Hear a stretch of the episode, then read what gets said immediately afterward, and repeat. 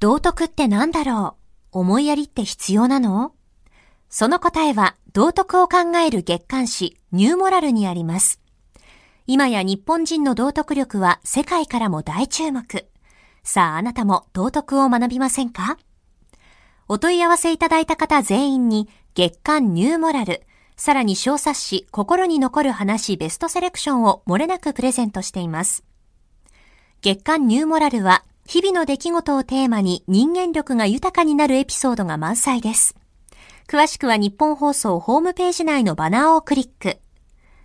道徳で人と社会を幸せに。公益財団法人、モラロジー道徳教育財団。私の正論。この番組は毎回様々なジャンルのスペシャリストをお招きして日本の今について考えていきます。こんばんは、那須恵理子です。今夜は日本放送報道部の上村康生記者。定期的に東日本大震災のレポートをしてもらってますけど、上村さん、もう10年経っちゃいましたね。そうですよね。えー、今日はですね、これまであの東日本大震災の伝承活動をしてきたお二人の10年間をお伝えしたいと思います。はい。まあそのお二人にとってはですね、震災の教訓をどう活かしていくかということを工夫した10年でもありました。まず最初にご紹介するのは、東日本大震災当時、宮城県の女川第一中学校の国語の先生だった佐藤敏郎さん57歳です。佐藤敏郎さんは震災で石巻市の大川小学校に通う次女の瑞穂さんを津波被害で亡くされました。はいはいで、佐藤先生は4年後の2015年に先生を辞めまして、地域と学校が一体となって進める防災の必要性をずっと訴えてきました。で、この10年を迎えましたが、10年という節目について佐藤敏郎さんはこのように話しています。3月10日の延長上に3月12日があったとは思えない。そこはどうしてもつながらない。今でもそうです。3月14日にあの大川小学校にたどり着いてあの土手の上であの並べられている娘を見つけたんですけどあの、まあ、名前を叫んで肩を揺り動かしてでも全くこう目を覚まさなかったと、うん、でもあれからねいつの間にか10年経ってる。本当に今は普通に車が通っている道路であれから10年経ったんだって思いました。うん。確かにね。ねで、あの、佐藤先生は教え子とともに防災のですね、講演を全国で行ったり、大川小学校で伝承の会というのを作って、大川小学校でどんな被害があったのかを、まあ、訪れた人に説明しております。で、2019年にあの裁判がありましたけれども、えー、大川訴訟で原告側が勝訴しました。で、宮城県の教育委員会も対応が変わったということで、佐藤先生は今がスタート地点なんだと、このようにも話しています。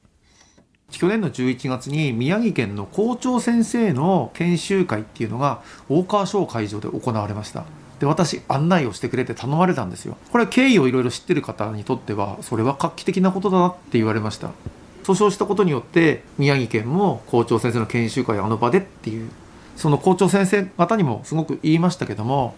シンプルで丁寧に命に向き合えるようにしてほしいと先生方がそして一つお願いしたことがあって校長先生方明日学校に行ったら大川署に行ってきたよと自分の学校の子供たちに報告してねってそういうことをお願いしました。それを言いながらあようやくこの言葉をこの場所で言えたなゴールではなくてスタートラインに立った感じ。だからここからだと思います。うん。訴訟ということもいろいろあったと思いますしね。そはい、その、まあ、経緯もそうですし、はい、やっとここでスタートラインそうですね。証言をしてたりとかね、あるいは改ざんされたりということがありました。はい。で、もう一方ですが、今度は陸前高田市ですね、岩手県です。陸前高田で長男の健さん当時25歳を津波で亡くされた浅沼美希子さんです。浅沼さんは陸前高田市が海から高台につながる避難道というのを作ったんです。これをシンボルロードというふうに、陸前高田市では呼んでいますけれども、このシンボルロードの両側に、岩手県にはあまり実践していない花水木を植樹したいということを陸前高田に申し入れまして、それが認められて、これまでに120本の花水木を植えています。はい、まあ4月から5月になると赤や白の花が咲く。ちょうどそうですね。はい、はい、これから。これからですね、いうことなんですけれども、その浅沼さん、10年経ちますけれども、亡くなった長男、たけるさんへの思いについては、このように話しています。この世にいなくても息子なので、思いは変わりようがないですね。忘れた日はありませんし、手を合わせない日もありませんし、そばにいてほしい。会いたい思いは変わらないですね。ずっと会える時が来たら、知らないふりしないでほしいなって思いますね。あの、母ちゃんを忘れないでてほしいなって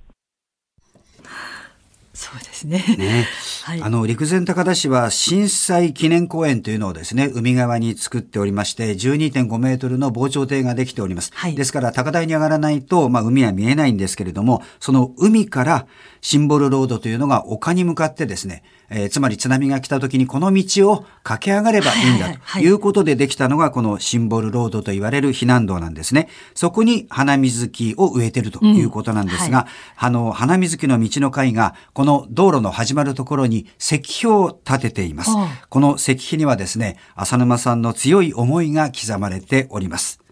より高いところへこの道を駆け上がれ。少し大きな字でそれを刻みましたけれども、より高いところ、よりというのが、まあ、強く打ち出したいところなんですが、高いから安心ではなく、どんなのが来るかまたわかんないので、より高いところへ駆け上がってほしいという思いで、その文章を刻みました。うんそうですよね。より高いところ、はい、さらに高いところ、そうですね。まあこれを見た人は必ず地震が起きたら避難を行動してほしいと、うんまあそういう思いなわけです。まああの最初に紹介しました佐藤敏郎さんは娘さんが亡くなった大川小学校で宮城県の校長先生たちに防災を解いたと。はい、つまり、まあ、行政側がですね、佐藤さんの話を聞いてこいということになったわけですね。うん、で、陸前高田ではこの避難道シンボルロードに、まあ、ここが避難をする始まりだよという目印の花水木が植えられたということで、うんはい、佐藤さんと浅沼さんのこの10年の結果がですね、こういう形になったというちゃんと見える形ではっきりと実現しているということですものね。はい、なんだかあの10年ってもう10年まだ10年いろいろ受け止め方あると思うんですけれども。まさに前を向いてそれが一つずつなんか成果としてつながっているという感じがしますよね。はい、えー、上村康生記者でした。私の正論お相手は那須恵理子でした。